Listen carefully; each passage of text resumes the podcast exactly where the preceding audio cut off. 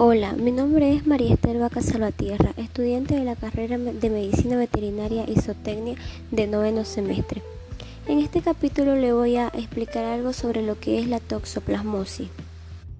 La toxoplasmosis es una enfermedad que se produce como consecuencia de una infección por el parásito Toxoplasma gondii.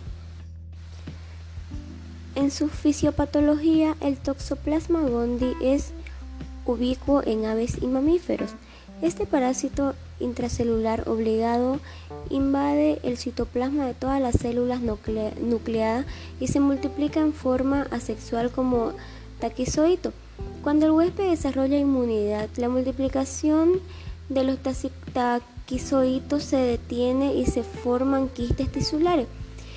Estos persisten en estado de latencia durante años, en especial en el encéfalo, los ojos y el músculo.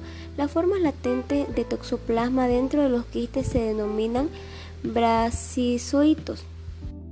La reproducción sexual del toxoplasma gondii solo se observa en el tubo digestivo de los gatos, donde los ovoquistes resultantes se eliminan a través de las heces y conservan su capacidad infecciosa en el suelo húmedo durante varios meses.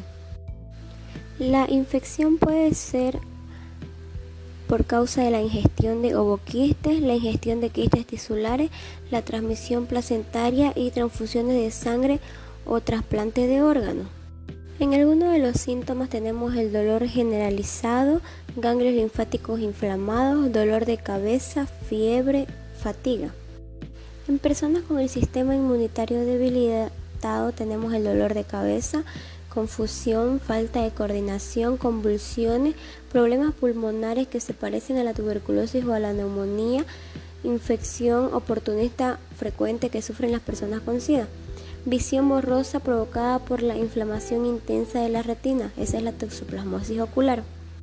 En el próximo capítulo estaremos hablando más sobre la toxoplasmosis.